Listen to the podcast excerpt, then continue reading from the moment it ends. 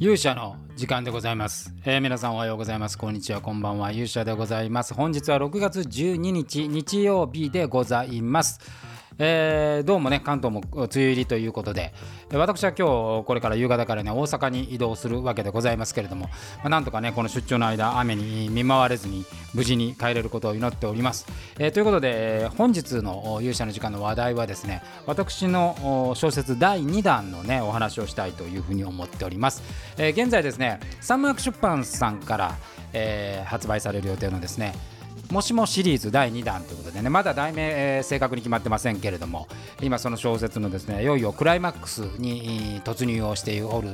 さなかでございます。でこの小説のですね、えー、テーマがですね XR というも呼ばれるものでいわゆる VR それから AR これが合体したものですね。MR なんかも合体したもの。え、でございます、え、いわゆるこうゲームみたいなことがね一つはテーマになってくるわけですけども、まあ、最近ですねこの VR 界隈というのはね例えば Facebook が名前がメタに変わって、え、いわゆるメタバースみたいな言われ方もしますけども、まあ、第2次メタバースブームみたいなものに今なってきている、まあ、にわかにね盛り上がっているという感じで、え、ございます、え、この、まあ、メタバースといえばねセカンドライフってだいぶ前にあの流行ったものがありましてでこれでこう一時はすごく面白くなるんじゃないかと言われたんですけどやっぱ当時の通信環境ではですねなかなかこうそれが広がりを見せるに至りませんで、えー、まあ途中でこうネタ切れみたいなので終わったんですけどで私のところもねつい去年2年ぐらい前コロナの始まったあたりですねえー、いわゆるメタバース空間上にこうオフィスを持つみたいなこともね、えー、一時やってたことがある、まあ、これはあのいわゆるこうヘッドセットかぶって完全な VR っていう形ではなくて、まあ、ブラウザ上で動くこう立体のね、えー、ものでそこにこう架空の事務所を作るみたいなこと。を実際の会社で、えー、1年ぐらいやってみたりしたんですけれども、まあ、そこもですね、えー、まあ、やっぱりずっと続けるにはちょっと無理があるなって、まあ、結局 Zoom に戻るみたいなことがあったんですが、まあ、今回はですねこの XR まあ、主に VR の技術が、まあ、発展してですね、えー、その技術の中で行われる出来事みたいな、まあ、基本的にはゲームがお話の中心になるんですがこういうお話になってきました。ということでですねやっぱり私自体もですねこの VR、まあ、だいぶ以前から興味持って例えば今メタクエストになってるんですかねオキュラスクエストね、前のはオキュラスクエスト VR のヘッドセットもですね、えー、購入しまして、えー、今今はもうあのつい最近までほとんどですね、えー、こうボクシングゲームと、えそれからフィットネスっていう、まあ、いわゆるあのダイエット目的にしか、え使ってなかったんですけれども、まあ、最近この小説をね、えやるにあたってもう一回こういう技術を見直そうということでねこの今メタクエストっていうんですかね、えそれもあの日に1日にちょっといろいろ試してみたりして、まあ、例えばいろんな空間にね行ったりするものもあのあったりしたんですけどやっぱりね自分でこうなんかその探していくのではねやっぱりこうなかなかこう新しいものが分からなくて、えー、まあ、せいぜい、え、YouTube の360度を見て、えー、VR 用意するみたいな感じだったんですけれども YouTube でね結構やっぱりこの盛り上がりが出てきたせいかですねあのこの VR とか、X、いわゆる XR の領域についていろいろその技術検証したりですね面白いゲームを紹介して、えくれるような YouTuber の方があの結構いらっしゃいまして、まあ、その方々のねあの動画なんか見てこんなゲームあるんだみたいな形で、えー、中にねもう今はなんかあの歩けるっていうかまあすげえ高いから普通の人買わないと思いますけどあの走れるなんか体をこう上からつってですね下がこういわゆるこう何ですかね、えー、ルームランナーみたいになってて走ったりできるものもあるみたいですよ。びっくりしました。あのこれが普通にこう一般で売られているっていう事実でなんか椅子もねあのゲームセンターに置いてるみたいなこう前後左右にこうぐわ動くみたいなものもですねもう実際にこう一般販売されて値段的にはですねでも100万なんかいってない数十万みたいな形でありましたんで、えー、なかなかやっぱりこうまあ主にアメリカですけどねあのすごい盛り上がっているんだなとか。で最近やっぱりそのゲームの質がねちょっと前まではそのいわゆる VR とか XR っていうのは大きな商業施設の中に入ってるバンダイさんとかねナムコさんとかがやってるのかな。あそういうこうあのすごい何千万もするようなところでま体感するものっていうのはやっぱりそういう技術的に高かったんですけれども最近はもうこのヘッドセットの世界でですねむちゃくちゃすごいものが結構ある。あのスカンジナビアのね家をこう再現しているものがあるんですけどこれは実際その実写の画像を取り入れてそれを 3D 構築してるらしいんですよね。だからもう見るとですねもう本当にこういわゆるポリゴンで作られたものではなくて実写の再現なんでほとんどあのまあもちろんそのよく見るとその立体感まではいかないんですけど、まあ、ヘッドセットのその機能自体もねありますから、まあ、メタクエスト2でおそらくまあ言ってもフル HD ぐらいなんで、まあ、4K とか 8K とか、まあ、人間の目みたいなものにはならないのでやっぱりそれはちょっと荒さあるんですけれどもでやっぱり立体感はねえでも光の入り加減とか影とか挙句にですねあの物がつかめるっていうねものがあのがすでにもうこうオキュラスクエストみたいないわゆる汎用ソフト汎用ヘッドセットに汎用ソフトでもう再現されてるものが持ててね持ち上げられたりするわけですよ。でそれがあの実写の再現になっているのでこれはですね、まあ、小説では、まあ、もうちょっと進んだものを書いているんですけどもその小説の中ではまああくまでもですね、えまあ、小説って架空の世界ですからね、えー、だから例えばもしも徳川家康が総理大臣になったら AI でこう人間が復活してまさにこう実写のように見えるみたいなことってさすがにあそこまでね肉眼でこうあの投影で見えるみたいなことはさすがにですね、えー、まだまだ未来の話ではあったんですけどこれがヘッドセットを付け加えるっていうことで言うとかなりそれにもう近いものが出てきていると。あとですね実験ではその味覚を再現したり、えー、それからそのシューティングゲームなんかだったらこう打撃？打撃を体にこうまあお怪我するほどじゃないでしょうけどもその打撃がこうポンポンとこう当たるような感じが再現されたりっていうものもですねすでに、まあ、それジャケット着るみたいですけどジャケットを着ればですねそこに端子が入っていて、えー、そのデータとねあのシンクロして体に衝撃を与えるみたいなことは実際にもうやられていると。いうことでこれはですねとんでもない技術の進歩が日進月歩で、え進んでいるんだなというふうに感じる次第です。まああとはそのねやっぱりこ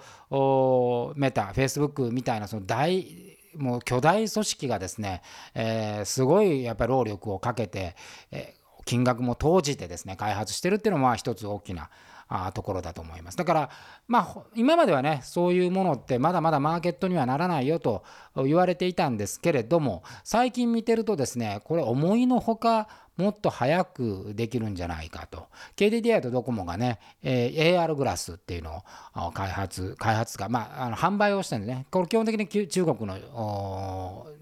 ところですけどエンリアルっていうね、えー、製品がこうサングラスみたいなものでこう投影できるみたいないわゆるこれは MR っていう世界ですけどもそういうものも開発されてきてますしどんどんそういうこうマーケットが広がっていくなというような感じがあります。だからまだねこう引き金その研究ゲームがねあんまりゲーム好きではないのでなかなかその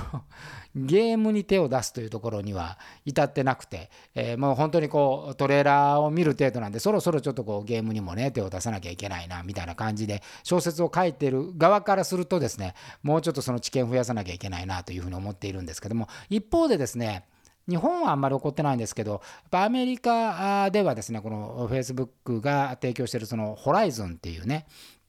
Facebook ホライズンまあ、これいわゆるセカンドライフに近いようないわゆるワあのオープンワールドでこうコミュニケーションを取る。VR チャットなんかもそうですね、えー、そういうものがあるんですがやっぱそこではですね、え人種差別いわゆるヘイトが起こったりですね非常に乱暴なことが起こったりですね、まあ、誹謗中傷が起こったりですね、えかなりこう現実の世界よりもですね荒れまくってるというようなところがあってこの間なんかの記事で読んだら、まあ、そこに対してどういう対策を立てていくんだと。いわゆる人権なんかっていうのがこうリアルなものよりもね、まあ、当然ネットって、えー、ツイッターなんかでもそうですけどもあの一般社会では言わないようなことをですね言う人がいたりですね、えー、荒れる、まあ、あの炎上とかあそういうものは起こりやすい性質なんでその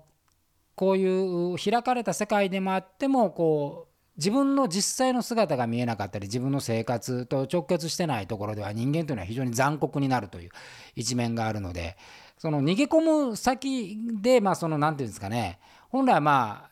現実社会から逃げてですね、えー、その新しいつながりを求めるところからまあまた拒絶されるみたいな、まあ、過去に秋葉原の、えー、殺傷事件が大量殺傷事件がありますけどこの時もネットではみごにされたっていうね、えー、ことを恨みに思ってそれを